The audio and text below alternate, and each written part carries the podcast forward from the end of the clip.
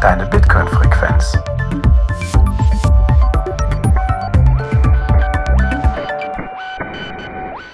Herzlich willkommen bei Node Signal, deine Bitcoin-Frequenz.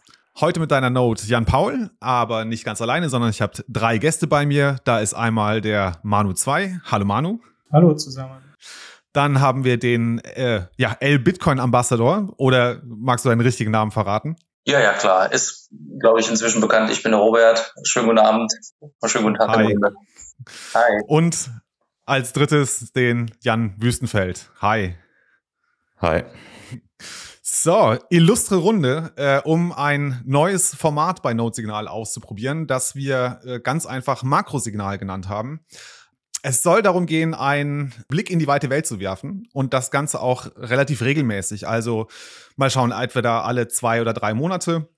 Dazu haben sich hier die drei Kollegen bereit erklärt. Wir haben noch weitere hochkarätige Experten in petto, äh, sodass sich das irgendwie abwechselnd mal äh, neue Kollegen hier zusammensetzen und über ja, die große weite Welt sprechen. Das heißt, wir sprechen über die globale Finanzlage, über politische Lage, über neue Herausforderungen, über alte Mächte.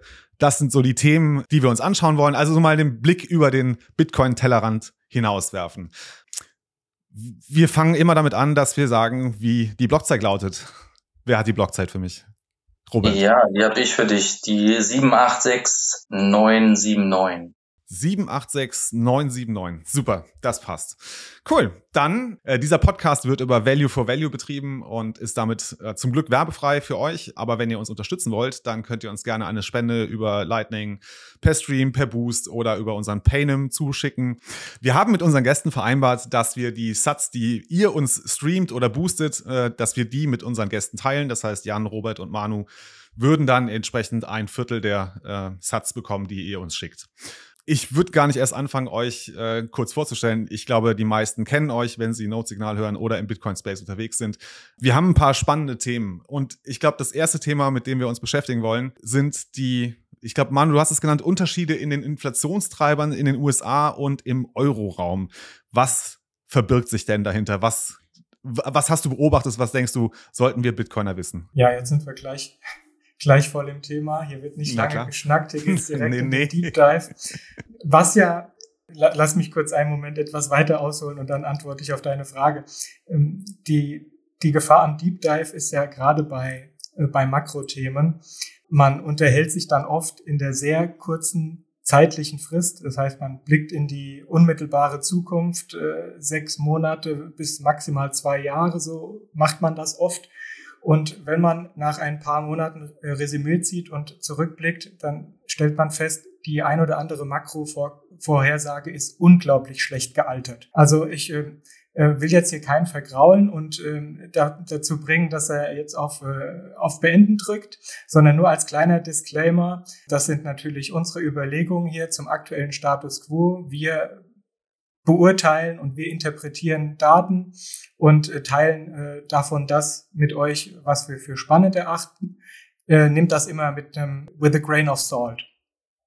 Ja, was ich auf die Agenda gesetzt habe und ich persönlich ganz spannend finde, die Debatte über die Inflation ist ja jetzt dahingehend ein bisschen am Abebben, als dass wir wohl im aktuellen Zyklus Peak Inflation erstmal gesehen haben könnten. Die Inflationsraten sind rund um die Welt eigentlich rückläufig, wenngleich auch immer noch äh, aus Sicht der Notenbanken und sicherlich auch aus unserer Sicht als, äh, als Bevölkerung und im, im Besonderen als Bitcoiner natürlich immer noch viel zu hoch.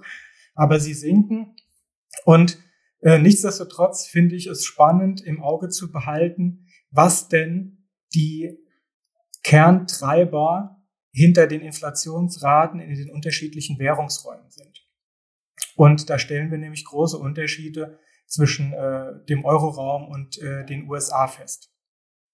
So ist es so, dass im, kurz zur, zum Aufwärmen für euch, äh, Euroraum, ich habe jetzt natürlich mir die deutschen Zahlen angeguckt, äh, und äh, da ist es so, dass wir im März Verbraucherpreisinflation gegenüber März 2021, Stopp 2022, mein Fehler, hatten, also Jahresvergleich von 7,4 Prozent. In den USA standen wir im März bei 5 Prozent.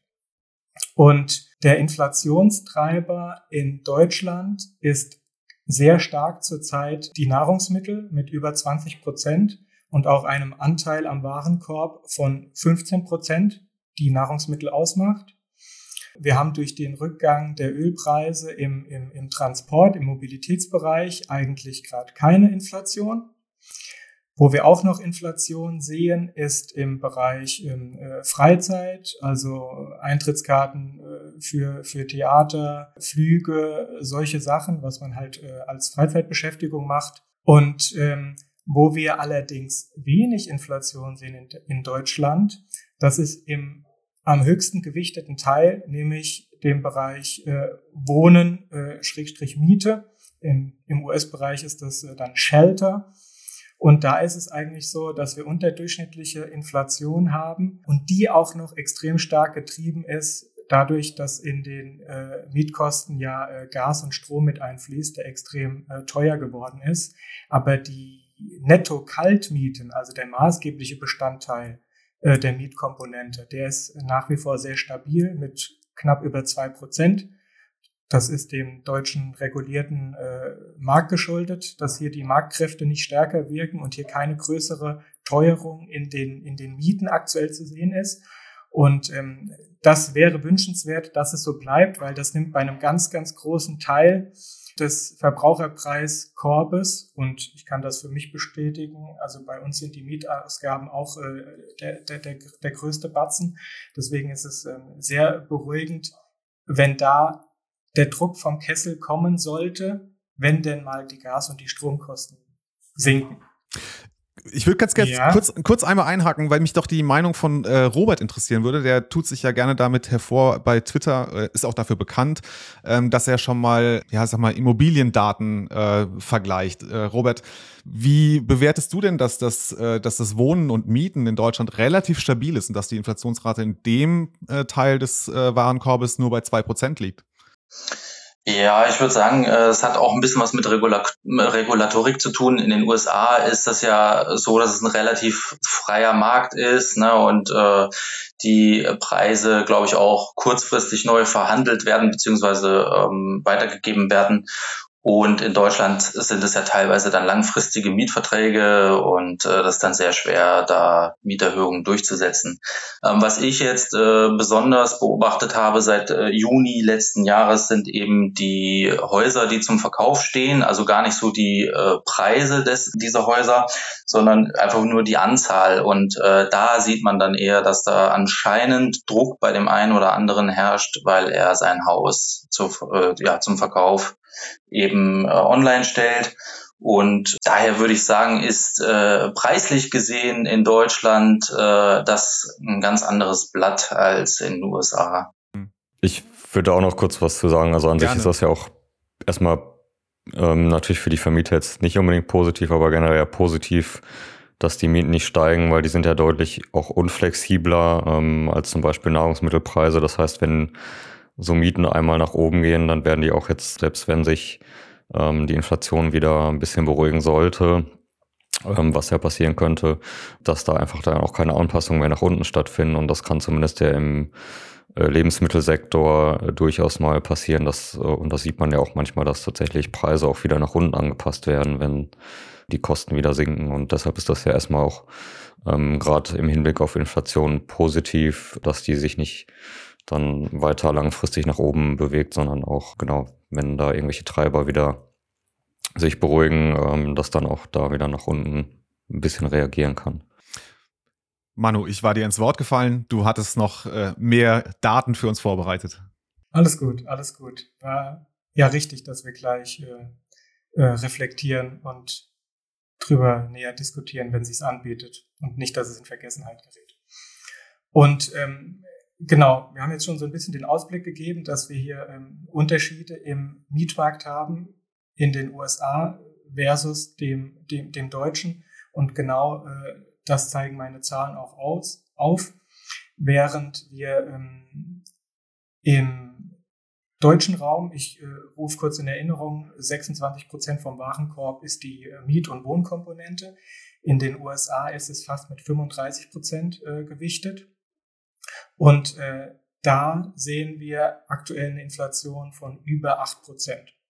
Und wie der Jan gerade richtig gesagt hat, da ja Mieten auch ähm, sticky sind, wenn sie erstmal äh, gestiegen sind und nicht so volatil im Preis sind wie Nahrungsmittel, die auch mal zurückkommen, gerade so bei Obst und Gemüse, ist das natürlich schon was, was den äh, durchschnittlichen US-Verbraucher auf lange Frist natürlich stark äh, finanziell belastet und äh, was sicherlich die, die Alarmglocken schrillen lässt.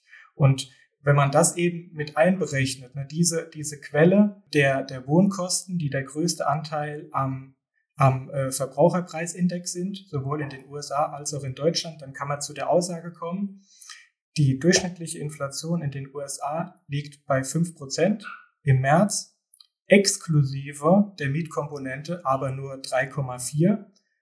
Klingt also jetzt erstmal gut, aber wir wissen, die Mietkomponente ist sticky. Gleichzeitig kann man zum deutschen Inflations, äh, ähm, ähm zur deutschen Inflationsstatistik sagen, im Durchschnitt bei 7,4 Prozent. Nehmen wir die Mietkomponente raus, ist sie sogar höher. Genau. Und für den, den Hörer, den es interessiert, weshalb die Inflationsraten in den USA ja vor einigen Monaten äh, so, so extrem hoch waren, das war tatsächlich auch wirklich ein ganz äh, seltsames Phänomen dahingehend, dass diese Komponente im Index, nämlich Gebrauchtwagen, die mit 2,5 Prozent gewichtet ist, durch kurzfristige äh, extreme Teuerung sich richtig auf die Inflationszahlen ausgewirkt hat und da, glaube ich, ein ganzes Prozentpunkt beigesteuert hat. Mittlerweile hat sich das wieder normalisiert und ins Gegenteil verkehrt. Bei den Gebrauchtwagen sehen wir gerade äh, stark äh, deflationäre Tendenzen. Und ein Fun Fact habe ich noch äh, für die Hörer dabei. Als ich mich durch die ganzen Daten gewühlt habe, habe ich gesehen, alkoholische Getränke und Tabak sind in Deutschland mit dreieinhalb Prozent im Warenkorb gewichtet, in den USA nur mit 1,4 Prozent. Kann jetzt jeder seine eigenen Schlüsse ziehen. Ja, vielen Dank für diesen äh, sehr interessanten Fun Fact. Du hast das Ganze ja eingeleitet mit einer, wie ich fand, doch äh, spannenden These. Oder die, also nicht deine These, aber die hast du so wiedergegeben, dass wir eventuell Peak Inflation schon gesehen haben. Also die Inflation scheint zu sinken.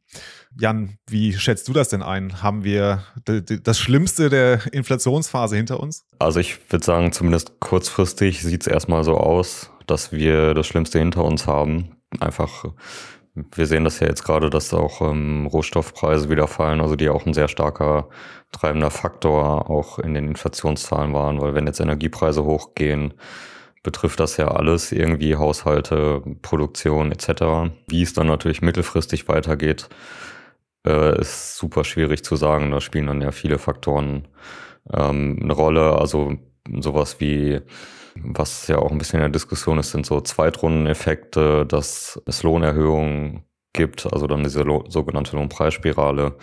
Sehen wir jetzt noch nicht ganz so stark, aber das bleibt halt noch so ein bisschen abzuwarten. Interessant dazu, da hat ja einer der ähm, Ökonomen der britischen Zentralbank jetzt heute wieder irgendwie was im Interview oder in einem Podcast gesagt. Die Briten sollen jetzt mal zurückstecken und äh, das hinnehmen, dass sie Verluste haben und nicht irgendwie Preise erhöhen, also dass die Unternehmen Preise erhöhen und die ähm, Arbeitnehmer immer höhere Löhne fördern, fordern, um den Inflation, die Inflation auszugleichen. Das ist dann so eine Angst von den Leuten, halt, dass es dann quasi über steigende Löhne, ähm, höre auch dann, dass die Arbeitgeber die Kosten weitergeben, die Inflation ähm, in der zweiten Runde treibt. Das bleibt halt noch abzuwarten, ob wir das sehen werden oder nicht. Und ist auch sehr schwierig gerade einzuschätzen. Mhm. Also ich höre jetzt bei Jan ein bisschen, Entschuldige Robert, ich höre jetzt bei Jan ein bisschen raus. Also äh, im Moment sieht es ganz gut aus. Also ne, die Inflation scheint sich etwas abzuschwächen, aber es gibt noch eine gewisse Unsicherheit. Insbesondere das Stichwort Lohnpreisspirale ist gefallen. Robert, was denkst du denn? Wie schätzt du das denn ein? Ähm, Lohnpreisspirale, da gab es äh, letztens auch mal einen interessanten Beitrag beim Jan Stelter. Da würde dann auch die These aufgestellt, dass das gar nicht äh, wirklich zum Tragen kommt. Also ich bin auch eher auf Stelters Seite, dass ich sage, das hat schon was damit zu tun, wenn plötzlich Millionen von Menschen mehr Gehalt bekommen. Das ist ja jetzt im öffentlichen Dienst so bei 2,5 Millionen Menschen, äh, was ich gelesen habe, äh, entweder Einmalzahlung 3000 Euro und dann äh, ich glaube, mindestens 500 Euro obendrauf. Also das ist schon äh, ein ordentlicher Schluck außer Pulle. Ähm, was ich allerdings noch äh, befürchte, ist eben, dass die Energiekosten wieder ansteigen werden aufgrund dessen, wie Deutschland die Ener Energiepolitik gerade steuert und äh, regelt. Und wenn die jetzige Regierung äh, wiedergewählt wird, dann würde das ja auch bedeuten, dass sehr viele Hauseigentümer ihr Haus sanieren müssen. Da kommen sehr hohe Kosten auf die Leute zu. Da ist noch gar nicht eingerechnet, was da an äh, Handwerkerstunden dazu kommt. Denn finde erstmal einen Handwerker, der das Haus dann auch saniert. Und wenn das dann alles äh, stattgefunden hat, werden die Mieten auch automatisch deutlich anziehen. Also es ist denke ich mal so, ich untersuche das ja mit den Hausverkäufen, dass da sicherlich auch ein kleinerer Teil bereits in die Zukunft denkt und sagt, nee, das mache ich nicht mehr mit. Ich werde mein Haus jetzt äh, verkaufen und werde entweder zur Miete wohnen oder sogar das Land verlassen. Also will ich jetzt nicht sagen, dass das jeder macht, aber ne, dass da ein kleinerer Teil sicherlich schon in die Ferne blickt und sagt, so äh, diese Kosten der Sanierung kann ich mir nicht leisten, ich verkaufe. Hm. Ja, das ist auch nochmal ein interessanter Punkt, wobei ich glaube, dass die äh, mittel- bis langfristigen Kosten der Energiewende, das heißt also die äh, entsprechende Sanierung der Immobilien in Deutschland, ich glaube, das ist ein Effekt, der es äh, in ein paar Jahren äh, auftreten wird. Kurzfristig ist wahrscheinlich das Thema Energiekosten, also die, ne, der Preis, den wir für Primärenergie zahlen werden, ist da vielleicht sicherlich relevanter für das äh, Inflationsgeschehen. Aber ich möchte doch nochmal das Wort an Manu geben, bevor wir zum vielleicht zum nächsten Thema dann übergehen. Also du hast diese These Peak Inflation ja wiedergegeben. Jetzt würde mich aber doch deine persönliche Einschätzung äh, treiben. Du, du streckst schon den Finger in die Luft, du hast was zu melden. Ja, ich muss einige Dinge richtigstellen. Ich habe bewusst gesagt Peak Inflation im aktuellen Zyklus, weil dass wir auf Sicht äh, der nächsten Jahre nach dem jetzigen Rückgang auch wieder hochlaufen können, aus Gründen, die auch gerade Robert genannt hat, da bin ich völlig dabei. Aber ich denke, jetzt zeigt der Trend erstmal nach unten und wird auch auf einige Monate hin äh, so weitergehen. Hat sicherlich auch mit der Wirtschaftsabkühlung zu tun. Und ähm, ich ähm, weigere mich so ein bisschen, ähm, so früh im, im Pod schon äh, in die Glaskugel zu, zu, zu blicken. Deswegen lasse ich mich da jetzt äh, gar nicht hinreißen, Jan Paul. schade, ja. schade. Ich versuche es gleich nochmal. Jan. Kannst du mir ja dann überlassen. genau, da würde würd ich, da hätte ich jetzt auch noch gerne noch was, was kurz zu gesagt zu dem langfristigen. Also ich bin da ganz bei Manu, dass wir erstmal jetzt Peak Inflation gesehen haben werden und das auch ein bisschen sich jetzt entspannen wird oder wie wir das ja auch schon sehen, es entspannt sich ja auch schon. Allerdings sehe ich schon auch lang, mittel- bis langfristig die Chance, dass wir tatsächlich wieder irgendwie auch so zu diesen zwei Prozent zurückgehen, ist da, aber wahrscheinlich werden wir auch eher dann vielleicht bei höheren Inflationsraten äh, liegen, mittel-langfristig bei drei Prozent oder so was ja gerade schon genannt wurde, Stichwort irgendwie Energiewende als Kostentreiber.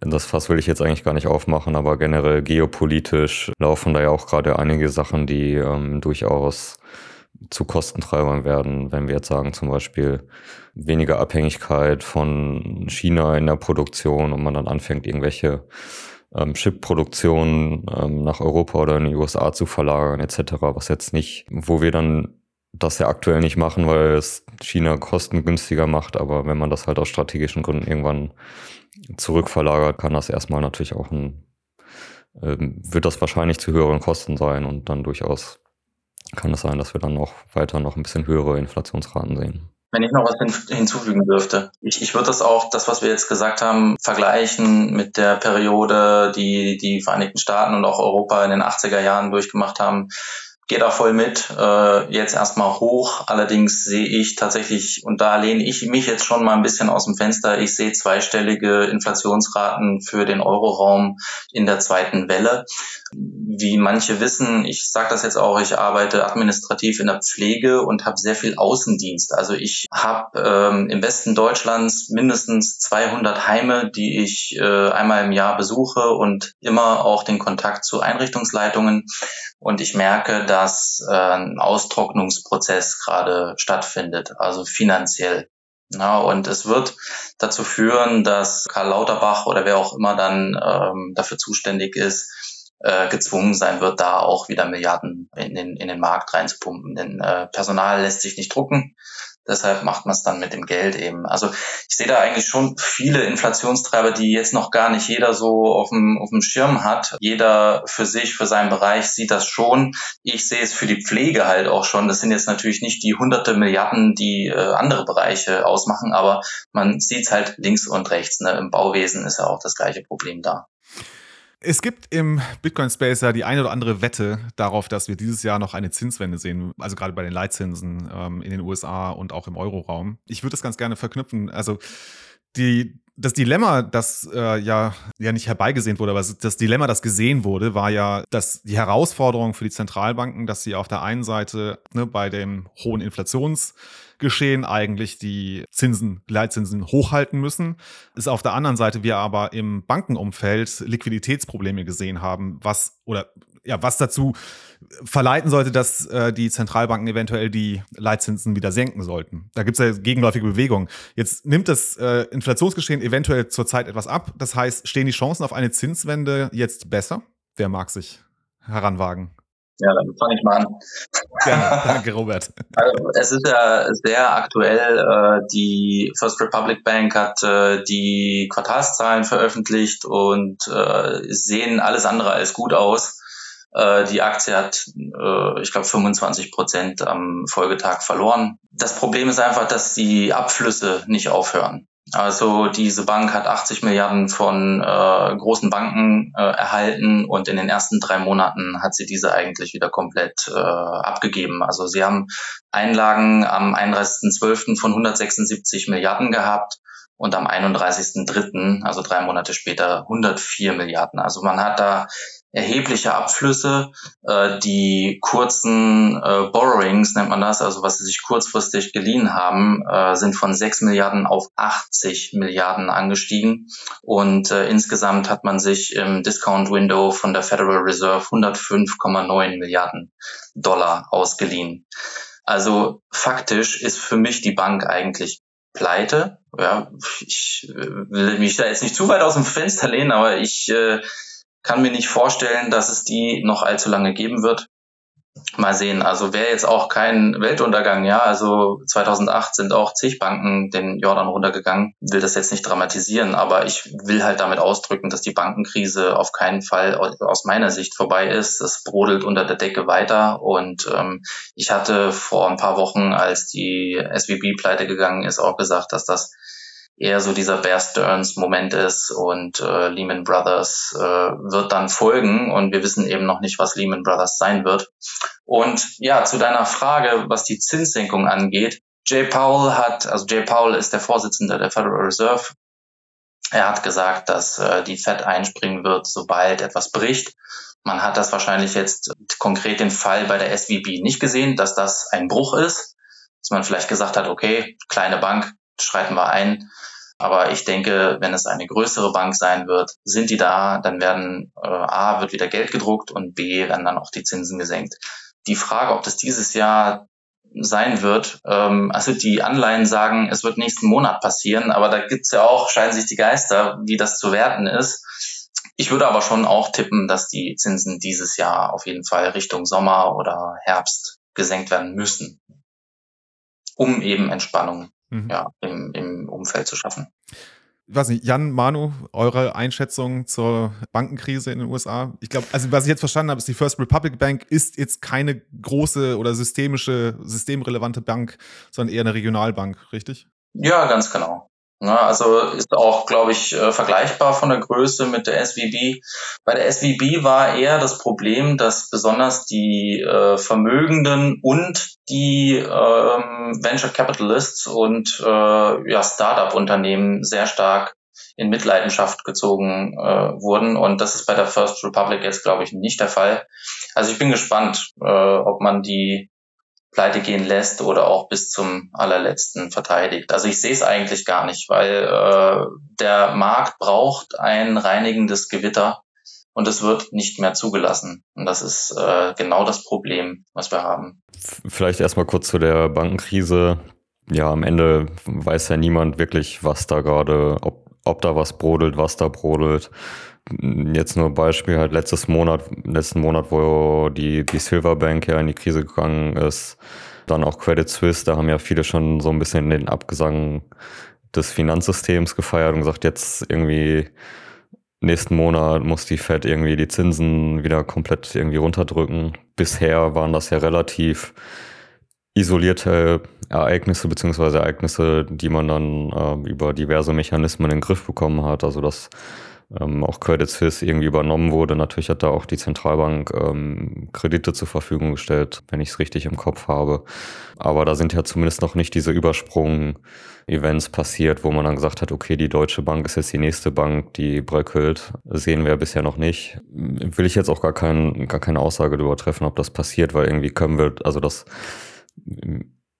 können schon die Leute nicht, die da irgendwie draufschauen auf die Zahlen und eigentlich das prüfen sollen.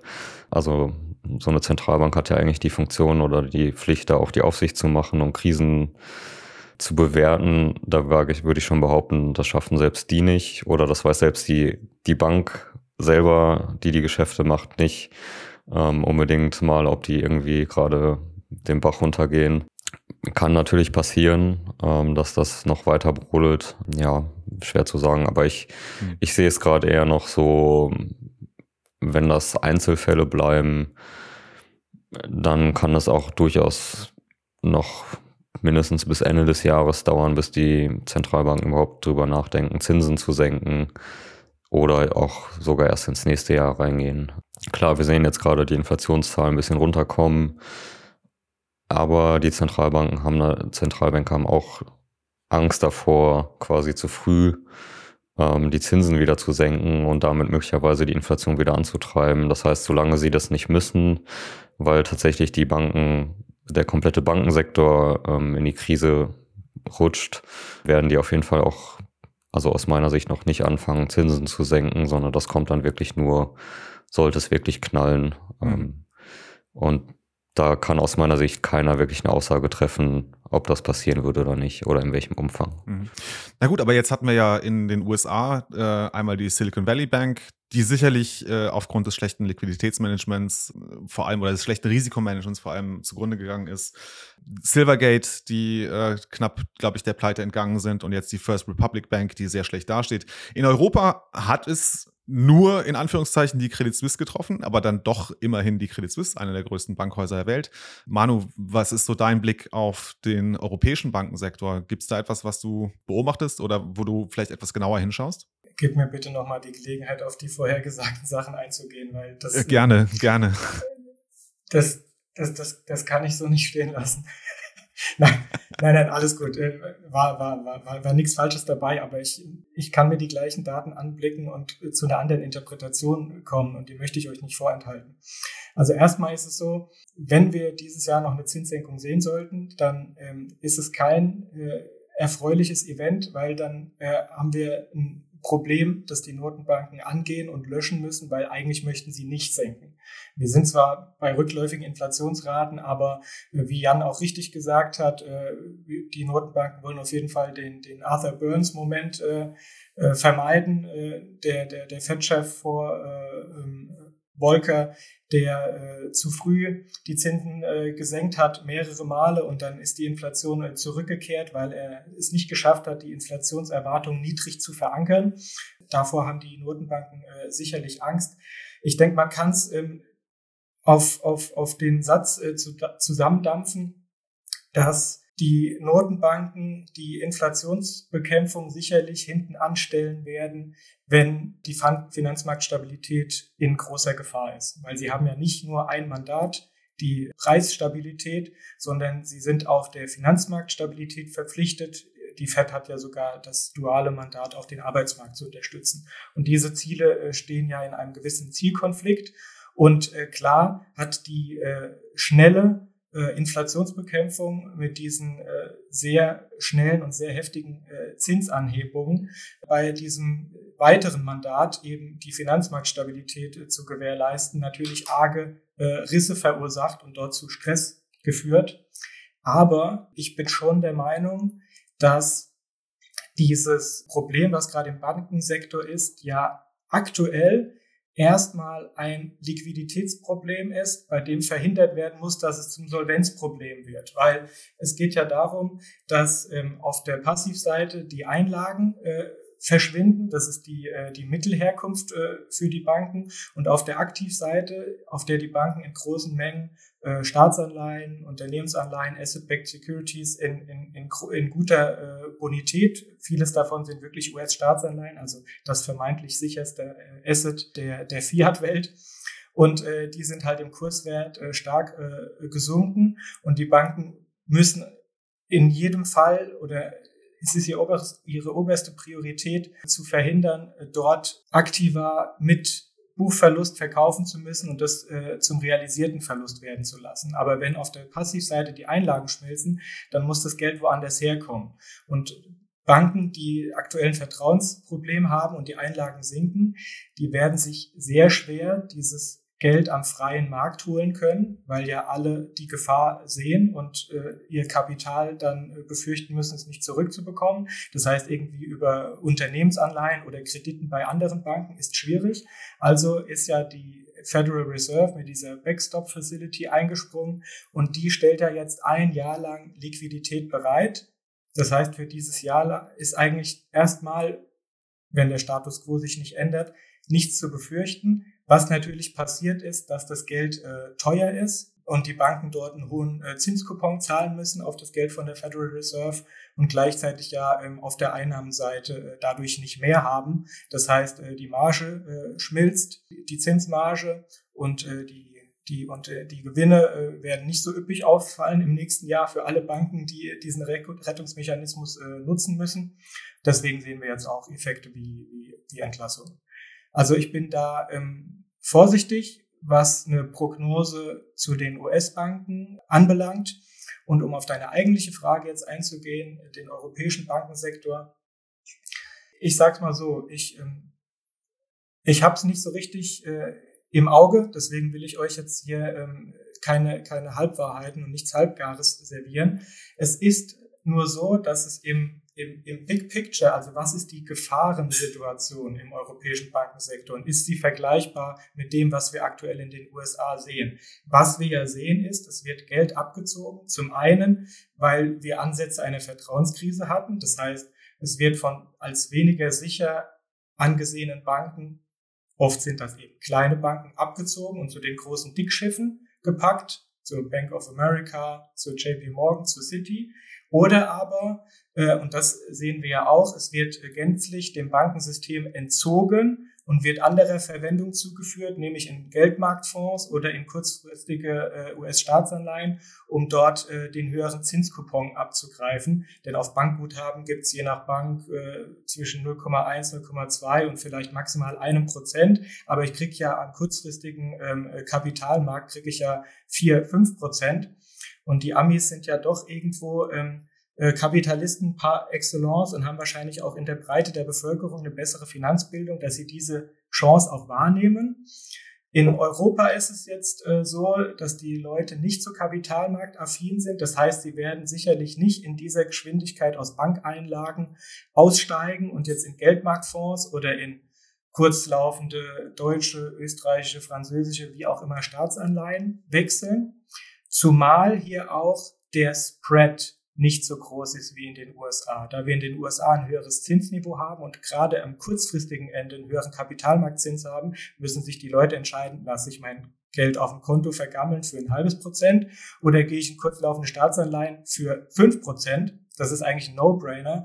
In, in der Eurozone sieht es eigentlich eher so aus, ich kriege jetzt auch wieder ein bisschen äh, Tagesgeld, bisschen Festgeld, also ich kann irgendwie bei der Bank ein Prozent erzielen. Und wenn ich in kurzfristige Staatsanleihen gehe, sofern ich denn finanzmarktaffin bin, ein Depot habe und mich da ein bisschen auskenne, und dann kann ich da irgendwie drei Prozent verdienen. Das heißt, der Spread ist nicht so groß, es ist nicht so lukrativ und das verringert die Gefahr ungemein. Ähm, ich wollte, also vielen, vielen Dank für diese tolle Ausführung, muss ich wirklich sagen, sehr gut erklärt. Ich möchte noch mal ganz kurz auf das eingehen, was Jan vorher noch gesagt hatte ähm, mit der Credit Suisse. Also es gibt ganz aktuelle Daten. Die Credit Suisse hat äh, in den ersten drei Monaten 2023 75 Milliarden Dollar umgerechnet an Einlagen verloren. Also die Bank wäre sicher in die Pleite gegangen. Und ich habe damals auch die Pressekonferenz live gesehen und äh, die Dame, ich habe leider, ich muss mich entschuldigen, den Namen nicht mehr parat, äh, auf jeden Fall Regierungsmitglied, äh, sagte, es hätte signifikante Auswirkungen auf den internationalen äh, Finanzmarkt gegeben. Und äh, deshalb, also äh, ich, ich würde auch so weit gehen, dass ich sage, okay, dieses Feuer ist ausgestampft. Ne, das ist jetzt erstmal okay, aber das meinte ich eigentlich auch mit äh, unter der Decke brodelt's weiter und äh, genau das wollte ich nur noch hinzufügen, weil man muss schon sagen, wenn der Staat nicht eingesprungen wäre, dann hätten wir jetzt diese Krise schon und wir hätten womöglich schon die Zinssenkungen. Ne? Da muss man dann auch genau einfach sagen, vielleicht haben da die Zentralbanken und Staaten auch aus der Krise 2008 gelernt, weil da hat man in den USA ja auch mal noch Banken pleite gehen lassen wie Lehman Brothers und dann im Nachhinein gemerkt, oh, das war doch keine so gute Idee und da ähm, greift man dann natürlich, also da wird einfach, das sehen wir jetzt viel schneller eingegriffen über Mechanismen, um das überhaupt zu verhindern, Banken pleite zu gehen zu lassen. Kann man darüber diskutieren, ob das am Ende langfristig die falschen Anreize ansetzt oder nicht. Aber erstmal sorgt das jetzt kurzfristig natürlich dafür, ähm, dass wir jetzt kein systemisches Risiko erstmal sehen oder keine Übersprunghandlungen von Credit Suisse oder den Banken in den USA, die pleite gehen oder gerettet werden. Ich möchte gerne noch eine äh, Sache sagen. Diese Thematik mit den äh, Mittelabflüssen im Bankensektor ist mal wieder so ein schönes Beispiel für ähm, Bestandsgrößen und Flussgrößen. Davon reden die Volkswirte besonders gerne. Und man sieht einfach, wie wichtig die Flussgröße ist. Was meine ich damit? Wir reden hier in den USA von Abflüssen aus dem Bankensektor, die liegen, glaube ich, nach wie vor unter 500 Milliarden. Das ist die Flussgröße. Und die Bestandsgröße ist, wir haben eigentlich einen riesigen Berg an Kontoguthaben. Der ist immer noch riesig. Der war im Peak im ersten Quartal 2022 17 Billionen US-Dollar. Und als dieser, diese Bankenkrise, äh, dieser Bankrun äh, mit der Silicon Valley Bank äh, begann, vor einigen Monaten, vor zwei Monaten waren, äh, hat es gestartet bei 16 Billionen US-Dollar. Also von 16 Billionen US-Dollar, das ist die Bestandsgröße, sind 500 Milliarden, also ein 32. runtergegangen und das sorgt für Stress im System, weil eine Flussgröße in dieser Größenordnung nicht Teil der, der Risikoszenarien und, des, und der Risikosteuerung in den Banken sind. Okay, ich würde sagen, wir haben das Thema äh, zur Genüge ausgebreitet. ihr, ihr, habt mich ein bisschen verloren, aber ich bin froh, dass ich hier drei Experten bei mir habe, äh, die den Zuhörern das mal erklären. Ich werde es mir hinterher nochmal anhören, wenn die Folge veröffentlicht ist, um das besser zu verstehen. Ich würde ganz gerne noch ein weiteres Thema anschneiden, das so ein bisschen die Runde gemacht hat. Und zwar ja, es läuft so grob äh, schon seit längerem durch den Raum, aber es hat jetzt ein bisschen Aktualität gewonnen, ähm, nämlich die Frage, ob der US-Dollar seinen Status als Weltreservewährung gerade verliert oder erleben wir gerade da eine substanzielle Veränderung der globalen Geldordnung. Da gab es äh, äh, einige Ereignisse. Es gab einen Tweet von Krösus BTC, den packen wir euch mal in die Show Notes. Der hat da, ich glaube, zwei, drei Punkte äh, angebracht. Das eine ist der Ausschluss Russlands aus dem SWIFT-System.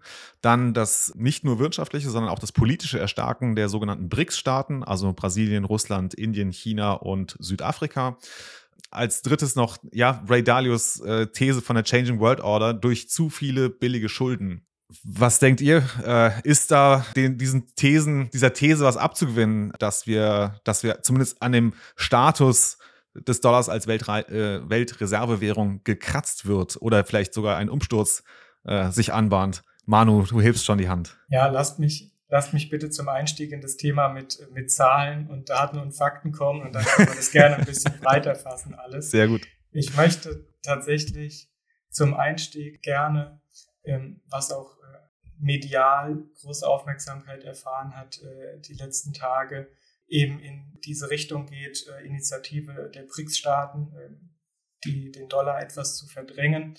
Und da hatte ja der Präsident äh, Lula in Shanghai beim, bei der Treffen der New Development Bank, die ja die, die, die, die Förderbank der BRICS-Staaten ist, ja tatsächlich äh, vor der Presse gesagt, und ich würde es wirklich zitieren wollen.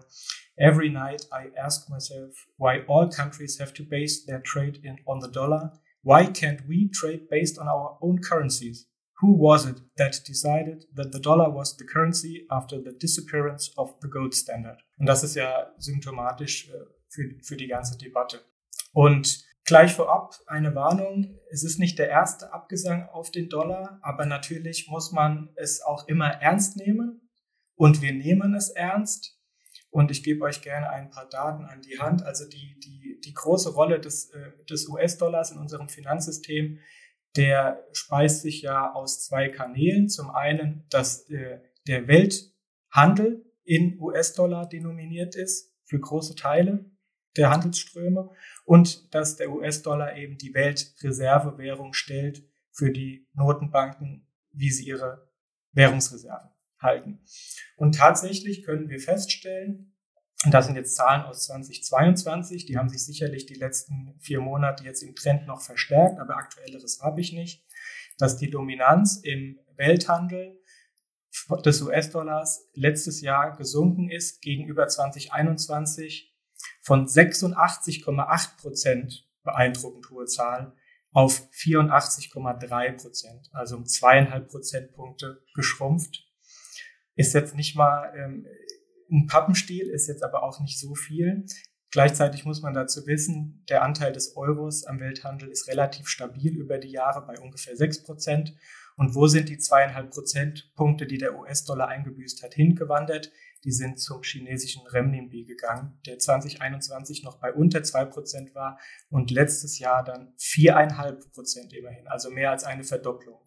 Und das ist auch sicherlich das, was Xi Jinping und den BRICS vorschwebt, dass sich diese Tendenz äh, weiter verstärkt. Das ist äh, die Handelsseite und ähm, auf der äh, Reserveseite ist es so, dass der US-Dollar auch einen 20 Jahre anhaltenden Trend ungefähr hat, äh, bei dem er weniger wichtig wird, allerdings auch nach wie vor wieder von einem extrem hohen Niveau. Also kurz nach äh, Ablösung des Goldstandards und äh, nach Bretton Woods war der US-Dollar, also als unser Fiat-Geldsystem gestartet ist und noch ganz jung war, war die Dominanz des US-Dollars so bei 85 Prozent. Die war dann im Tief äh, in den 90er Jahren bei 45. Dann hat sie sich wieder erholt und ist jetzt eigentlich die letzten 20 Jahre zurückgegangen von 70 Prozent aller Währungsreserven auf aktuell so 58 Prozent. Und alle anderen Länder sind aber relativ stabil. Der Euro konnte dem US-Dollar nie so wirklich den Rang ablaufen. Der hat eigentlich äh, die Rolle der, der D-Mark äh, beerbt, hat sich aber nie groß über 20 Prozent aufschwingen können.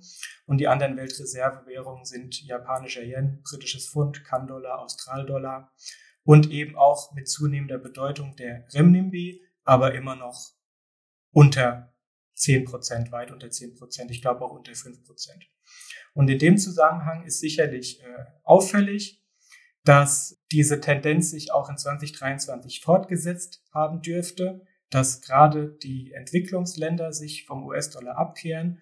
Und in den Nachrichten äh, konnten wir lesen, äh, dass, die, dass die Goldkäufe, die ja interessanterweise ihr Tief in der Finanzkrise gesehen hatten. Also in der Finanzkrise haben die Notenbanken rund um die Welt das wenigste Gold gehalten und seitdem sind sie aber Nettokäufer am Markt und die letzten Jahre insbesondere die Entwicklungsländer, die sich aktiv aus dem US-Dollar heraus diversifizieren. Die wollen aber jetzt auch nicht unbedingt den Euro oder den Yen und das britische Pfund. Äh, die sind ja auch nicht besser. Die kaufen tatsächlich nachweislich Gold, was ich persönlich auch verstehen kann. So, das war jetzt sehr lange zu den da Zahlen, Daten, Fakten, aber ich denke, das hat Sinn gemacht, das voranzustellen.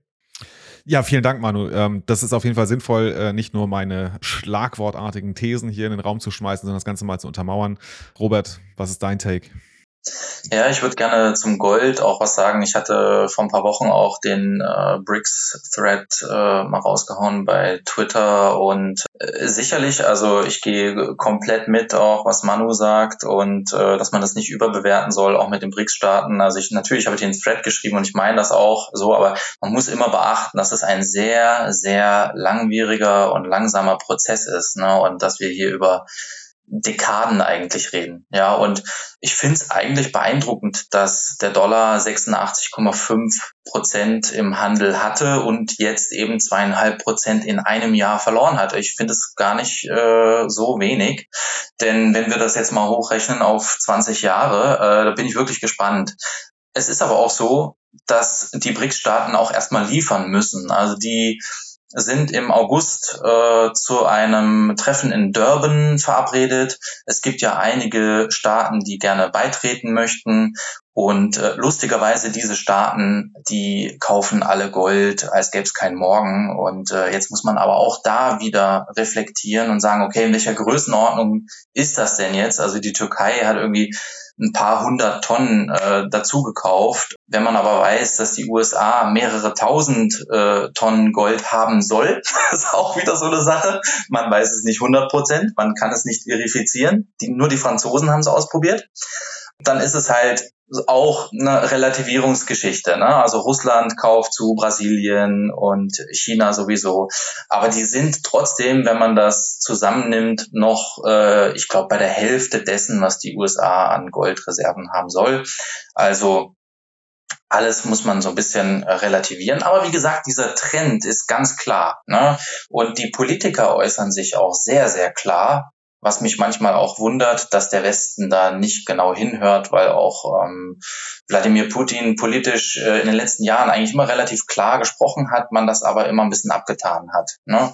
Und äh, er macht Nägel mit Köpfen. Äh, die Frage ist noch, wie lang, weil dieser Krieg, dieser sinnlose Krieg in, in meinen Augen, äh, der kostet natürlich auch unheimlich Ressourcen auf, auf finanzieller Seite, aber vor allen Dingen auf demografischer Seite. Und ich glaube, das ist so eine Rechnung, die er nicht komplett äh, durchgerechnet hat bleibt abzuwarten. Dennoch ist es so, dass man natürlich ganz klar sehen kann, Indien, Russland, auch der Iran, also da äh, gibt es ganz regen Handel und der Iran ist ja sowieso auch vom SWIFT-System ähm, ausgeschlossen, äh, hat auch vor in Bitcoin oder macht es schon, dass er in Bitcoin auch ähm, Handel betreibt.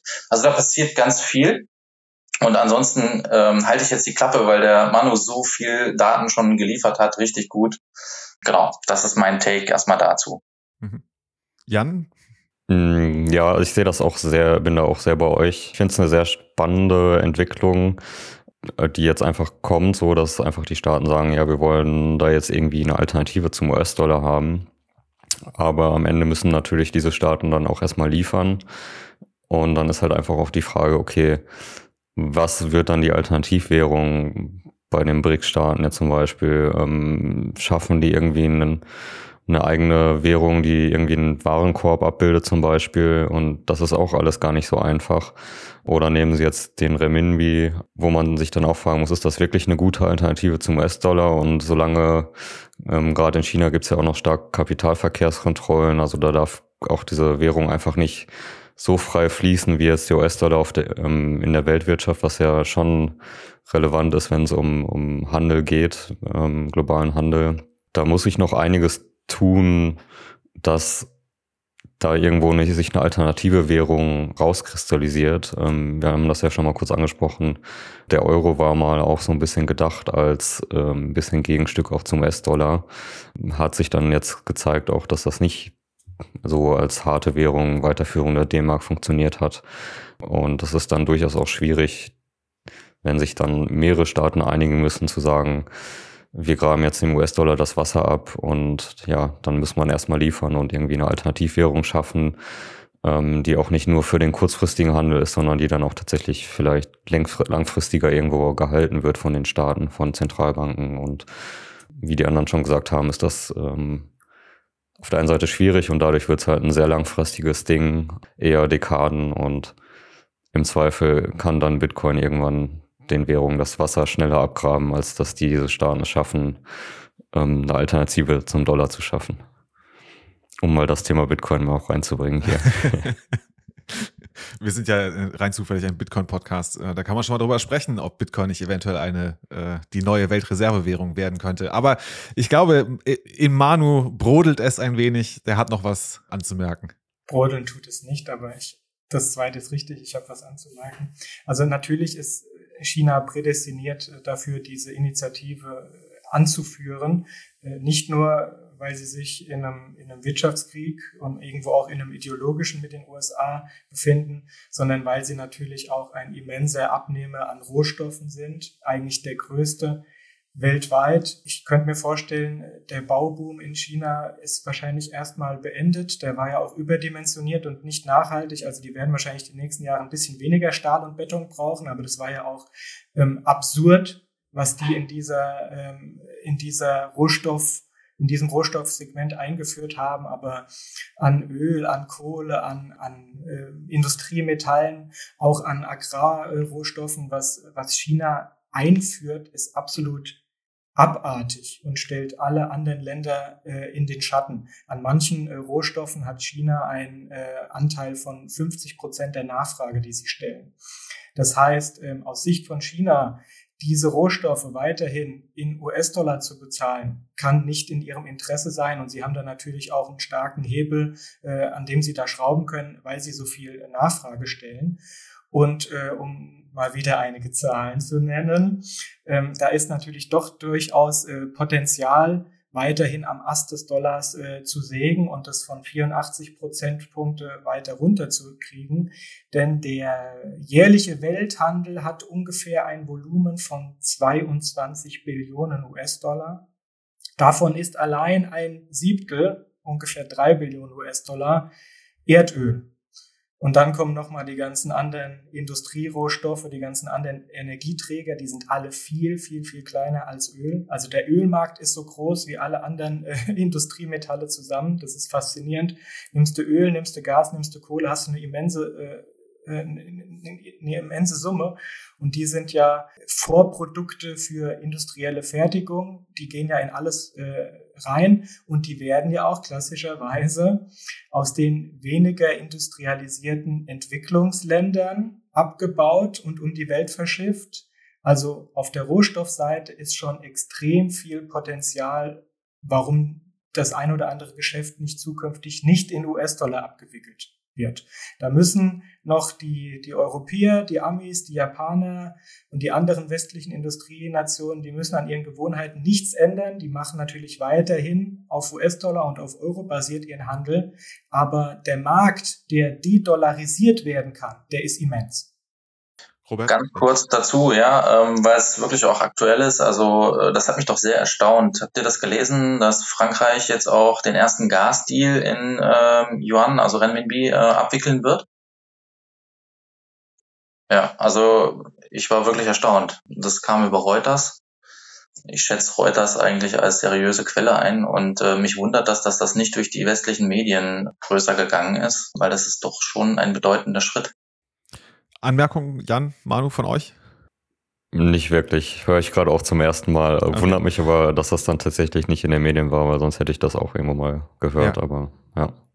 Gut, wir haben schon äh, fast eine Stunde gesprochen. Wow, die Zeit verfliegt wirklich. Wir hatten uns noch ein Thema aufgeschrieben. Vielleicht können wir es mal ganz kurz noch anschneiden und zwar äh, Argentinien. Da ging letzt, Ende letzter Woche ging da ein bisschen äh, durch die Schlagzeilen. Also in Argentinien haben wir zurzeit, ich habe es nochmal rausgesucht, eine Inflationsrate von 104 Prozent im ersten Quartal im Vergleich zum Vorjahr. Und es ist nicht der Leitzins, es ist aber einer der Zinssätze, der von der argentinischen Zentralbank äh, vorgegeben wird, äh, ist jetzt auf 81 Prozent angehoben worden. Ich sage nochmal die Zahl, weil ich sie faszinierend finde. 81 Prozent. Äh, wenn man aber jetzt mal bei Google einfach die News zu Argentinien durchschaut, da ist relativ wenig zu vernehmen. Also Business as usual in Argentinien. Die Frage geht an euch. Ja, ich habe äh, am vergangenen Samstag zum ersten Mal davon gelesen, dass die Zentralbank äh, auch schließen möchte. Das hat sie bis gestern getan. Ich weiß leider nicht, was der heutige Stand ist. Also gestern war Montag und ich habe sofort Kontakt aufgenommen zu zwei Bitcoinern, äh, die in Buenos Aires äh, leben und sie haben, also einer hat wirklich geantwortet, er hat nichts mitbekommen davon und der andere hat sehr wohl was davon mitbekommen, hat aber gesagt, ach weißt du was, unser Land ist komplett den Bach runter, das ist eigentlich gar nicht mal so eine große News wert und ich so, oh, okay, heftig. Also ja, ist natürlich mega blöd, weil ähm, die Unternehmen können derzeit nicht in Dollar abwickeln. Also da geht gar nichts in Dollar. Und die Vermutung liegt nahe, dass der Zentralbank jetzt die Dollar ausgegangen sind. Und recht viel mehr kann ich leider gar nicht sagen, weil ich habe wirklich auch, ähnlich wie du, überall nachgeguckt. Ich habe getwittert, also äh, im Twitter gesucht. Ja. Ich habe nicht viel mehr davon gefunden. Ähm, die Homepage der Zentralbank hat jetzt auch nicht wirklich nochmal Aufschluss darüber gegeben, was konkret los ist. Also muss man wohl sagen, ist es wohl doch äh, nicht so das Riesendrama, weil das Riesendrama ist ja schon da. Ja, das haben die ja schon seit Jahren und äh, das ist das viel Schlimmere, dass der Wert so stark abgewertet wird, der eigenen Währung. Jan, Manu, von euch irgendwelche Anmerkungen? Ist euch das untergekommen? Manu schüttelt den Kopf. Ich habe da auch nicht viel hinzuzufügen. Argentinien ist ja leider auch so ein Land, wo das immer mal wieder zu Währungskrisen kommt. Generell ja in Lateinamerika ist das ja nicht unüblich. Ja, und vielleicht ist auch das dann der erschreckende Grund, dass es einfach auch nicht bei uns in den Medien ist, weil es einfach hm. dann doch zu oft schon passiert ist in der Vergangenheit und dass man dann sagt, okay, es ist irgendwie so schlimm es klingt, nicht mehr berichtenswert, zumindest hm. in unseren Medien. Und ja. ähm, für die Leute vor Ort natürlich eine ganz äh, schlimme Situation. Und selbst für das Land an sich ja auch problematisch, wenn da jetzt irgendwie, wie du, wenn das stimmt, die äh, US-Dollar-Reserven ausgehen, weil dann ähm, ja mit internationalen Handel ist dann auch schwierig, wenn mm, ja man was importieren will, muss man irgendwie ausländische Währung liefern und nicht die heimische. Und wenn man das nicht mehr kann, ja, ist das problematisch. Da gibt's ja jetzt auch einen gleichen Fall, ähm, habe ich gerade noch kurz noch gelesen, dass Ghana wohl auch gerade die Dollarreserven möglicherweise ausgehen sollen. Ähm, ja. Hm. Schreit nach IWF, ne? ich glaube, das war auch schon zumindest auch in den letzten Monaten mal wieder im Gespräch dann, dass der IWF dann ähm, eventuell kommt, auch bei Ghana für Kredite. Ähm, ja. ja. Gut, also wir müssen es dann auch nicht äh, in die Breite treten. Was bei mir immer im Ohr ist, ist, dass Argentinien ja, es ist jetzt schon ein bisschen länger her, aber es war mal eines der reichsten Länder dieser Welt. Also ein bisschen länger her, also ich glaube so äh, vor circa 100 Jahren war es tatsächlich mal eines der reichsten Länder der Welt. Und es ist wirklich traurig zu sehen, dass dieses großartige Land äh, wirtschaftlich so darbt und das schon seit Jahrzehnten. Und das, also dass solche Schlagzeilen wie, ne, dass die äh, Zentralbank da einfach mal für zwei Tage dicht macht, dass die Dollarreserven weg sind, äh, dass das noch nicht mal mehr für Schlagzeilen sorgt ähm, in den westlichen Medien oder in unseren, jetzt ich wollte es nicht ver verschlagworten, aber in unseren Medien kaum zutage tritt. Ja, ist, ist schade zu beobachten. Gut, äh, jetzt äh, enden wir hier fast auf einem traurigen Ton. Das können wir ja so nicht stehen lassen. Nein, Manu, hast du, hast du noch eine gute Nachricht für uns, oder? Mehrere. Ähm, oh, nein, super. Ich, ich, ich weiß nicht. Ähm, ich würde es bevorzugen, wir, wir geben noch so den einen Blick auf, auf die aktuelle Makrolage und wie, wie gemischt sie sich darstellt und dass die Signale wirklich einfach aktuell extrem undeutlich sind und es ist total schwer, äh, das Signal zu sehen und den Neues rauszufiltern.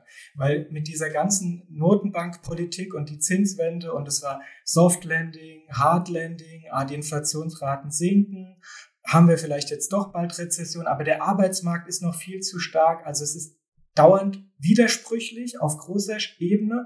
Und wenn man dann in die Daten reinguckt, dann bestätigt sich diese Widersprüchlichkeit, weil es kühlt zwar ab, das Unternehmensumfeld, aber die Margen der Unternehmen sind noch stark. Also ich sage bewusst noch, weil wir wissen natürlich nicht, wo sie sich hinentwickeln. Der Hörer ist auch viel schlauer, als wir das sind nämlich wir nehmen auf an einem Dienstagabend und äh, das ist vielleicht der Dienstag der Wahrheit, weil nach Börsenschluss haben Google und äh, Microsoft, also Alphabet und Microsoft, die Quartalszahlen gemeldet. Äh, am Mittwoch dann äh, Meta, das heißt, wir kriegen einen Einblick in die Stärke des Werbemarktes. Fahren die Unternehmen ihre Werbeausgaben auf Alphabet und auf Meta, also Facebook, zurück?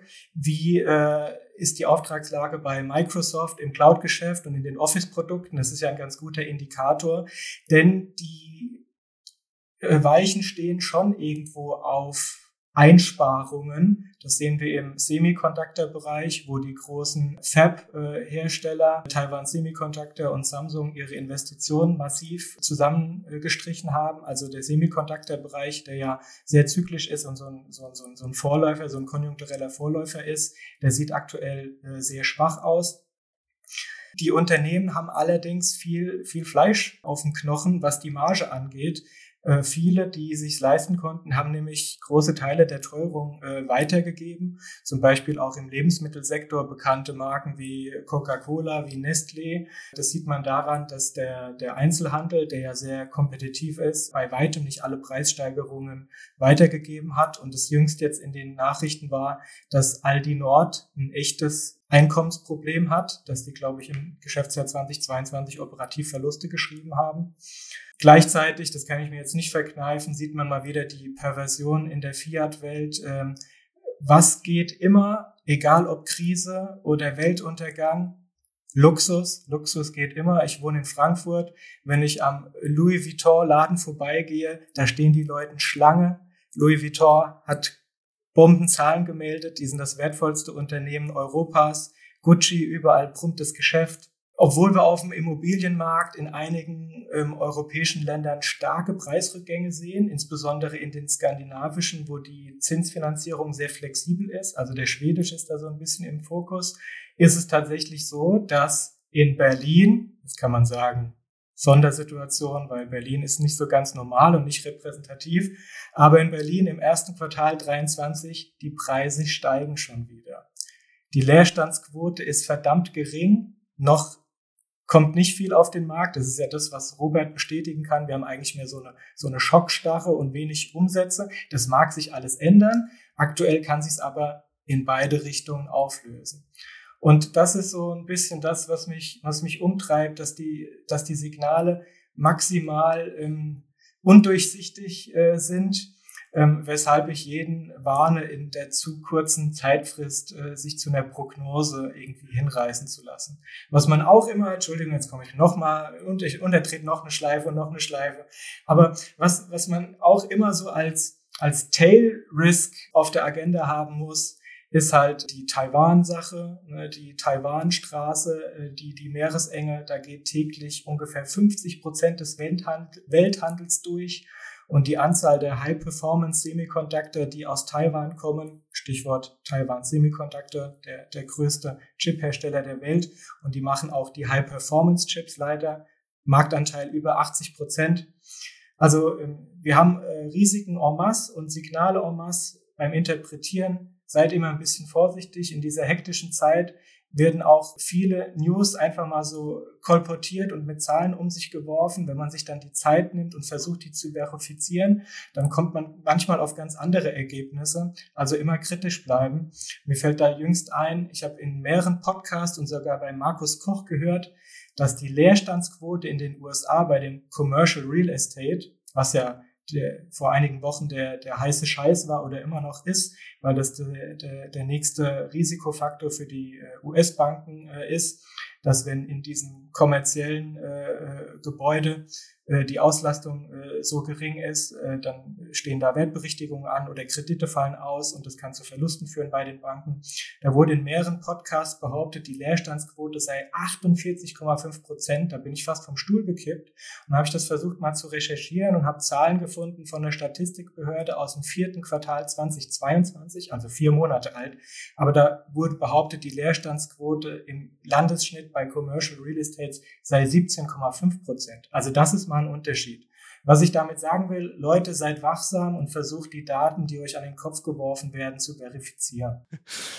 Vielen Dank, Manu. Äh, absolut. Also ich finde, wir sind gerade in so einem perfekten Umfeld. Da kann sich jeder seine Daten so zusammenpicken, um seine Hypothesen zu bestätigen, sei es äh, dass der Weltuntergang nahe ist oder dass alles gut wird. Am Ende sind wir gerade in einer Situation, wo, wie Manu sagt, die Daten sehr widersprüchlich sind und man kann Hypothesen aufstellen, aber muss sehr vorsichtig sein, auch wenn man sich Leute anhört, ähm, wie die Interpretationen sind, mal immer hinterfragen, was ist vielleicht deren Bias, also in welche Richtung sind die quasi gepolt ähm, oder picken die sich vielleicht auch einfach die Daten raus, äh, so wie es denen gerade passt.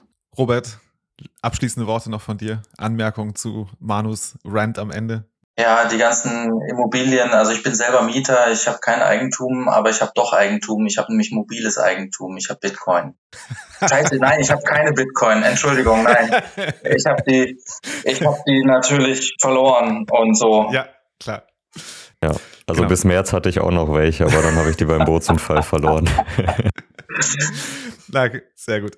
Dann äh, lass uns doch mal kurz über die äh, wirklich, wirklich wichtigen Dinge sprechen, nämlich äh, harte Fakten, die nun wirklich nicht geändert werden können. Aber deswegen einmal die Frage an euch: so, Manu, was ist denn ein äh, Bitcoin Hard Fact? Äh, irgendeine Zahl, die du dir regelmäßig anschaust? Gibt's da was? Regelmäßig. Den Preis, oder? Regelmäßig. Na, ja, ja, ich weiß aber gerade nicht, wo der steht. Ähm, was ich mir tatsächlich regelmäßig angucke, weil ich es spannend finde und weil ich da, äh, weil ich das als wesentlichen Indikator sehe, wo die Reise mittel- bis langfristig hingeht, das ist die Liquidität im Lightning Network. Die hat ja die letzten Monate so ein bisschen stagniert, aber die dürfte so bei äh, 5.500 Bitcoin stehen. Und das Schöne ist ja, wenn der Bitcoin-Preis steigt, dann kann man ja für die gleiche Menge Satoshis mehr monetären Gegenwert in Euro oder US-Dollar bewegen. Das heißt, die Liquidität des Netzwerks in Fiat äh, steigt de facto. Und wenn wir da äh, weiter äh, steigende äh, Anzahl an Bitcoins, die dort gelockt sind, äh, sehen, dann macht mich das langfristig sehr zuversichtlich. Sehr schön. Das ist, finde ich, auch ein sehr interessanter Indikator. Also die Liquidität oder Total Capacity im Lightning-Netzwerk liegt, stand jetzt bei Clark Moody's Dashboard bei 5.373,67 Bitcoin. Also etwas unterhalb der 5.500, äh, die du geschätzt hattest. Robert, was ist so ein Indikator, den du dir gerne anschaust? Ja, ich habe keinen Lieblingsindikator, aber ich finde immer wieder schön zu sehen, dass alle und mich eingeschlossen sagen, wir sind so early. Und was die gemeinten Bitcoin angeht, sind wir schon ziemlich late. Wir sind nämlich über 92 Prozent und das macht mich tierisch bullisch. Wenn ich doch mhm. weiß, dass wir bis 2140, so lange leben wir alle gar nicht, äh, noch Zeit haben, um die restlichen weniger als acht Prozent zu meinen. Also das meinte ich auch wirklich ernst mit der Mobile Property. Ne, also äh, ich, ich habe ja auch, ich bin Familienvater, man macht sich auch Gedanken, macht Eigentum jetzt gerade Sinn? Sind wir ehrlich? Nein. Also in diesen Umständen erstmal nicht und deshalb ist es eben das, was ich äh, im, ja. im, im See ver, äh, vergraben habe. ja, ja, stimmt, ist auch ein interessanter Indikator. Also ne, der äh, Anteil der bereits gemeinten oder gefundenen oder herausgegebenen Bitcoins liegt bei 92,17 Prozent. Jan, was guckst du dir gerne an? Aktuell sind es so für mich zwei Indikatoren. Das ist jetzt einmal das Gegenstück quasi zum Lightning-Netzwerk. Also ähm, auf der einen Seite Lightning-Netzwerk ist ja super wichtig, dass wir auch mehr mit Bitcoin zahlen, weil wenn wir nicht mit Bitcoin zahlen, wie wollen wir dann dafür sorgen, dass irgendwann Bitcoin als Zahlungsmittel akzeptiert wird? Also ich kann da nur an Bitcoin appellieren, zahlt auch mit Bitcoin und wenn ihr nicht all in seid in Bitcoin, könnt ihr das auch einfach quasi damit zahlen und dann direkt wieder ersetzen und damit habt ihr selber keinen Verlust an Bitcoin, aber bringt mehr Bitcoin in Umlauf. Aber was ich da sehr spannend finde, ist halt einfach, ähm, wie viele Bitcoin zum Beispiel im Netzwerk für mindestens ein Jahr nicht bewegt worden, wie viel Prozent das sind oder ähm, auch die Bitcoin dann mindestens zwei Jahre. Und da sehen wir, ähm, dass die jedoch relativ hoch liegen mittlerweile. So über oder im aktuell sind es so 67 Prozent der Bitcoin im Netzwerk wurden mindestens ein Jahr nicht bewegt. Und das finde ich ist schon eine starke Nummer, beziehungsweise die Zahl an sich ist nicht so interessant, aber einfach, dass dieser Trend weiter nach oben geht. Mhm. Ähm, das ist für mich sehr spannend. Und ähm, als zweiter Indikator natürlich die Bitcoin Hashrate. Finde ich ein super relevantes Ding, ähm, was man sich anschauen sollte. Und da sehen wir ja gerade, dass die immer weiter steigt. Ähm, da wird ja auch wild spekuliert.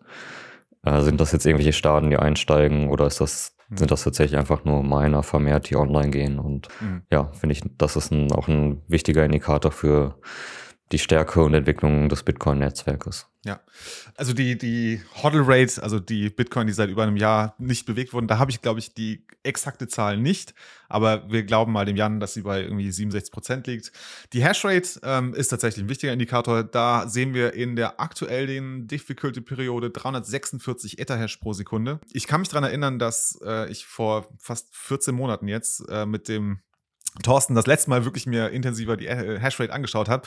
Und da lag sie bei etwas über 200 Etherhash. Also das heißt, wir haben ordentlich zugelegt. Genau, zu der äh, Frage, ob da äh, Nationalstaaten jetzt ins Bitcoin-Mining eintreten. Ich glaube, das ist schwer zu bewerten. Ich glaube, dass es da keine harten Fakten gibt, die man da sehen kann. Was mir neulich ein Kollege zugetragen hat, was ich recht plausibel fand, war, dass bei Marathon, diesem großen Mining-Unternehmen, die hatten noch irgendwie, also es waren, glaube ich, 50 Etherhash umgerechnet, ähm, was sie an Bestellungen noch ausstehen hatten, noch zu liefern hatten. Äh, und ich glaube, was wir sehen, ist halt, dass die Bestellungen von vor zwei Jahren jetzt so langsam ausgeliefert werden und die jetzt im ne, Netzwerk ihre Hashing-Power zur Verfügung stellen. Ja, super. Ansonsten glaube ich, wir sollen es nicht vergessen, Moskau-Zeit äh, ist gerade bei 3626 Satz per Dollar und wir haben 62.342 Transaktionen im Mempool. Das sind so noch zwei Dinge, die ich mir ganz gerne anschaue. Dann, glaube ich, soll es das gewesen sein. Ich äh, bedanke mich bei euch, dass ihr äh, drei, also Manu zwei, Robert und äh, Jan Wüstenfeld äh, bei der ersten Aufnahme von Makrosignal dabei wart. Es gilt wie immer, äh, liebe Kollegen, ne, ähm, unterstützt uns gerne, indem ihr uns ein paar Satz zuschickt. Wir würden diese Satz dann äh, an Manu, Robert und Jan dann gerne verteilen. Ihr könnt es machen, indem ihr äh, uns hört über einen Podcast-Player, der Streaming erlaubt, der Boosts erlaubt. Ihr könnt gerne auf unsere Webseite gehen und dort uns einen Tipp hinterlassen. Wenn ihr die großartige Albi Browser Extension habt, dann könnt ihr das automatisch aus der Browser Extension bei uns auf der Webseite notesignal.space machen. Wir haben ein Paynim, da würden wir uns auch über jeden äh, Sat freuen. Ansonsten focus on the signal, not on the noise. Ciao. Ciao. Tschüss, macht's gut. Plebs together strong.